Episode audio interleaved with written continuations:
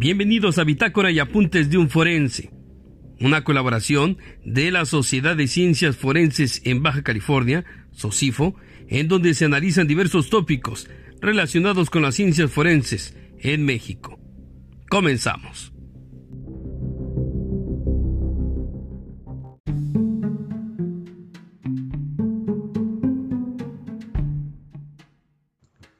Palinología como técnica forense.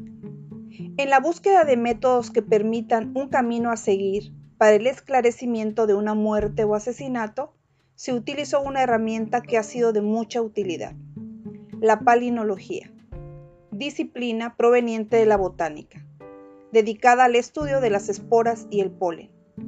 Se basa principalmente en el análisis de la morfología externa y su genética. El estudio de dicha estructura nos ofrece las diferentes variaciones que contiene cada sedimento encontrado. Dentro, fuera, en el entorno de un cadáver o en la escena de un crimen. Históricamente los granos de polen han demostrado su resistencia al paso del tiempo, permitiéndoles existir desde el inicio de nuestra era. Estos han sido encontrados por paleontólogos en diversas catacumbas de faraones, ya fosilizados. Su estudio les ha ofrecido un amplio panorama de lo que era su vida, sobre su alimentación, el tipo de fauna que prevalecía, clima, la temporada en que germinaban y sus cosechas. Nehemías Grew fue uno de los primeros autores en hacer la descripción morfológica de pólenes, pero fue a partir de los años 40 que otros realizaron un proceso de descripción proponiendo claves para su identificación.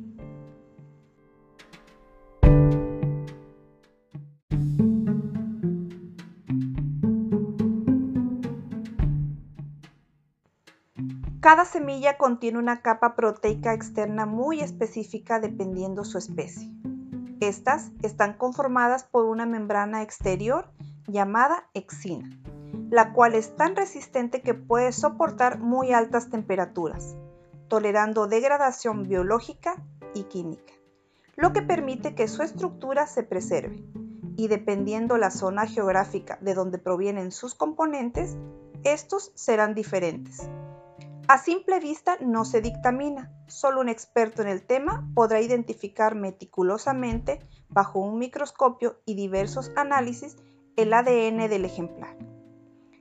El polen se encuentra en las antenas de las flores, conteniendo células masculinas que darán origen a una nueva planta, al igual que las esporas, que son corpúsculos reproductores de plantas, como los helechos, algas, musgos y hongos.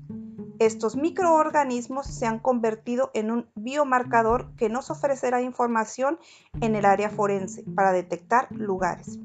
Si fue trasladado un cadáver de la escena del crimen primaria, personas relacionadas con los indicios o temporadas del año en que sucedió el crimen.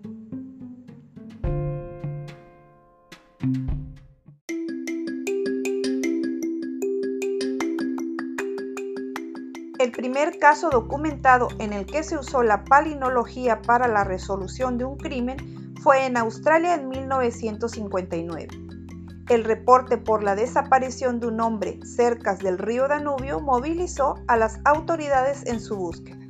Sin cuerpo o indicios de su paradero, se comenzó a investigar a las personas cercanas al desaparecido. Los agentes se enfocaron en un hombre con motivos para matarlo. Como parte de la investigación se revisaron sus movimientos el día de la desaparición.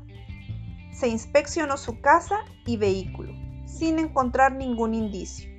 Por último, se solicitó su ropa, encontrándose en los zapatos un tipo de barro, el cual fue recolectado y enviado al palinólogo Wilhelm Klaus de la Universidad de Viena para su análisis.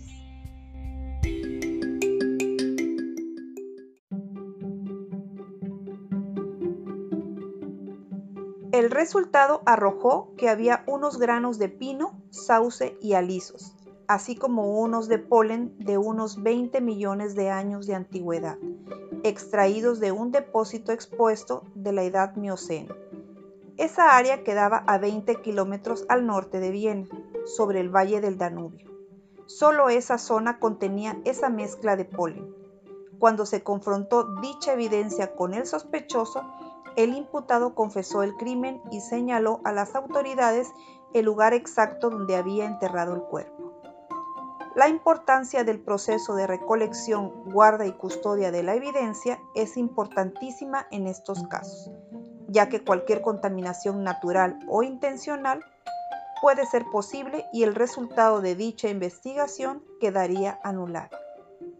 Lamentablemente, esta técnica ha sido poco utilizada, ya que son contados los especialistas en este campo.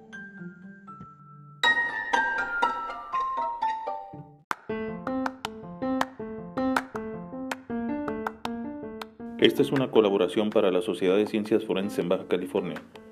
No olvides dejarnos tus comentarios a través de las diferentes plataformas digitales o a través de nuestras redes sociales y nuestra página www.socifobc.org.